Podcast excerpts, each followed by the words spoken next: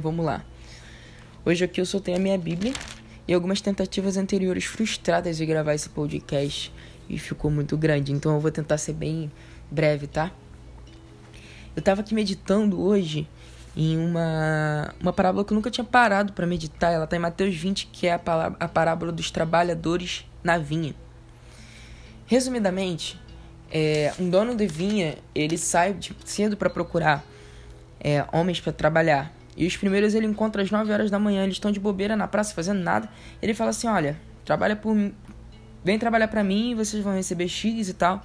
E eles concordam. E ele fez isso durante o dia, em horários diferentes. Os últimos, ele encontrou às 5 horas da tarde. Ele até perguntou por que vocês estão aí sem trabalhar. E ele falou assim: Ah, ninguém contratou a gente. Então tá bom, então vai lá trabalhar por mim por, por, por, por um denário. E aí, na virada do dia, ele pede pro seu administrador chamar todos e aí eles vêm. E essa virada do dia é 6 horas. Então significa que os começaram a trabalhar 9, os outros começaram a trabalhar 5 e os todos terminaram a trabalhar 6. Então, tecnicamente, na nossa visão de, de, de justiça, quem começou a trabalhar 9 deveria receber mais do que quem trabalhou 5, correto? Mas nós estamos tão condicionados à nossa justiça que quando qualquer coisa parece não estar de acordo com ela, a gente vê como injustiça. A verdade é que esses trabalhadores começaram às 9 horas, quando viram os das 5 recebendo um denário, eles falaram assim: olha só, nós vamos receber mais. Trabalhamos desde o começo. E quando eles receberam a mesma coisa, eles ficaram revoltados quando eles foram igualados aos outros. Ele, e, e o senhor Levi responde assim: Amigo, não estou sendo injusto com você. Você não concordou em trabalhar por um denário? Receba o que é seu e vá. Eu quero dar o que foi contratado por último, o mesmo que lhe dei. Não tenho direito de fazer o que eu quero com o meu dinheiro? A nossa visão de homos econômicos, de que ah, quanto mais você trabalhar, mais você vai receber. E a gente tenta atribuir isso para o reino a gente acaba se frustrando. Porque de fato, há bênção no, no, no, em trabalhar. Eu, eu acho que está escrito em, em 1 Timóteo, 2 Timóteo, sobre trabalho, assim, no que de um ministério. Mas a gente tem que entender também que quem libera a bênção é Deus. E ele libera conforme ele quer. Porque, primeiro, o do contrato já foi pago, já está feito, que é a salvação. Porque se a gente for parar por essa perspectiva, a gente ia ter que ficar trabalhando para pagar a salvação e a gente nunca ia conseguir terminar. E a gente nunca conseguir pagar. Porque mesmo enquanto a gente não estava trabalhando para ele, quando a gente estava todo errado e destruído tinha sido da glória de Deus por causa do pecado, ele ainda assim olhou para a terra com graça, misericórdia e enviou Jesus e nos disponibilizou a salvação. E não há nada que possamos fazer que possa pagar a salvação. Então, tecnicamente, nós não temos, não temos o direito de exigir, ou melhor, de achar que tudo aquilo que Deus nos deu é por merecimento nosso. Ou que Ele está só simplesmente sendo justo. Olha, é, essa benção aqui que eu recebi é porque todo domingo eu estou na igreja, toda semana eu estou lá, eu estou fazendo o que for, eu sirvo, eu leio minha Bíblia. Não, isso, querido, isso não é mais do que a sua obrigação. Será que você continuaria com Deus, mesmo que Ele não lhe desse mais nada na vida, somente a sua salvação? Será que isso seria suficiente para você?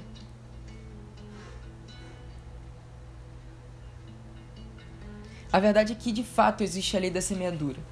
Você planta aquilo que você colhe. Mas em relação ao serviço, isso não deve ser o seu fim. Plantar só para colher. Tipo, servir só para ser abençoado. Quando nós amamos alguém, eu acho, vejo isso muito no meu relacionamento com a Rebeca. Eu simplesmente faço porque eu quero fazer ela feliz, mesmo que isso não me traga, entre aspas, nada, não me dê nada em troca, entre aspas, né? Por exemplo, tem uma data especial e eu vou lá e dou um presente para ela. E eu não recebo um presente em troca. Mas isso não me importa, porque eu não tô dando um presente para ela para que ela me dê algo em troca. Eu tô dando um presente para ela porque eu a amo. Eu a sirvo porque eu a amo sabe? Eu, eu, eu, eu gosto de, de, de, de, fazer as coisas, de me entregar simplesmente pelo fato para poder. É, pelo fato de eu amar e demonstrar a forma de eu amar ela com meus atos de serviço. Às vezes eu gosto de, de, de, de olhar Deus, olhar para Deus e falar assim, cara, com certeza uma das linguagens de amor de Deus é atos de serviço, cara. Não tem como. Olha o que ele fez por tanto nos amar. Porque Deus amou o mundo de tal maneira que entregou o seu Filho unigênito para que todo aquele que nele crê não pereça, mas tenha vida eterna. A forma de Deus nos amar foi fazendo algo por nós. Então a forma de amarmos ele também também tem que ser fazendo algo por ele, fazendo algo por ele mesmo que isso não traga benefício nenhum. Eu tô aqui estabelecendo esse fundamento para que primeiro o seu coração esteja no lugar certo. Agora, conhecendo Deus, por intermédio do Espírito Santo, do, da forma que eu conheço que as Escrituras falam, mesmo que a gente não mereça algo em troca, mesmo que tudo que a gente faça não pague, mesmo que Ele já tenha nos dado tudo em que, é, e que e nós não temos como pagar e retribuir, ele ainda assim é tão bom que quando nós fazemos coisa para ele, ele também é, demonstra o seu amor por nós ainda mais, nos abençoando. É tipo assim, é tipo um cabo de guerra que você fala assim: Olha, Deus, eu te amo, olha isso. Toma pra você. E aí Deus fala assim: bobinho, toma de volta. E aí você fica nessa guerra e você sempre vai perder.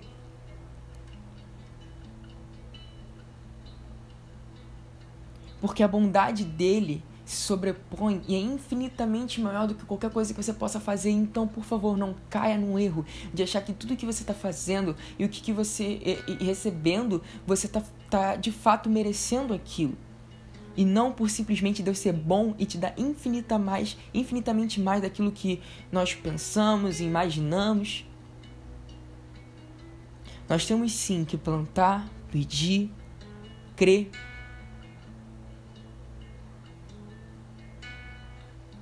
Sabemos que através do nome de Jesus tudo já nos foi dado, mas que nosso coração não vem estar nisso, mas em si, mas, em, mas sim em servi-lo e amá-lo e mostrarmos como o amamos em serviço. Para terminar, eu queria terminar com uma outra, uma, uma, uma, que todo mundo conhece, que é sobre o filho pródigo, e ela fala muito bem sobre isso.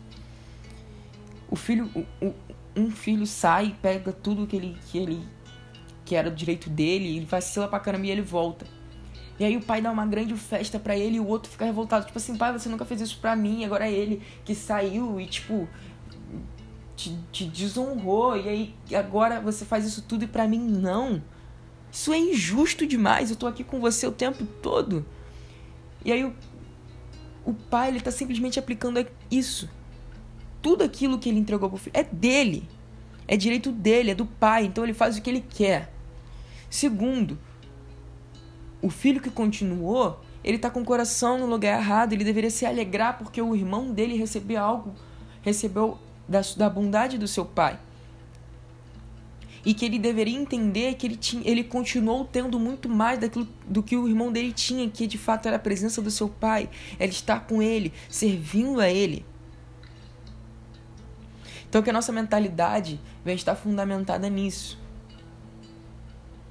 E se eu, se eu for deixar algumas coisinhas para vocês, que você, disso tudo, esses 10 minutos de áudio, que fique guardado no seu coração alguns pontos é, é não exija a Deus os seus direitos. Reivindique, são coisas totalmente diferentes, através da sua posição de filho. E mesmo se não receber, eu creio que recebam.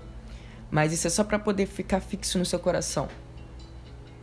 Se vocês não receberem, Não se achem injustiçados, porque o que vocês já têm é muito mais do que aquilo que vocês podem pagar. Outro ponto, Deus não é gênio da lâmpada. Você não faz algo e tipo passa a mão na Bíblia, fala assim: "Deus, eu quero um carro". Não. Deus não te serve, você o serve e você é abençoado ao servir. Deus é soberano. Homens queriam Deus para si para para para os servi-lo. Mas de fato, a posição que nós temos, no toma, nos, que, temos, que temos que tomar é a posição de servos. E coloque o seu coração no lugar certo. Amém? Valeu.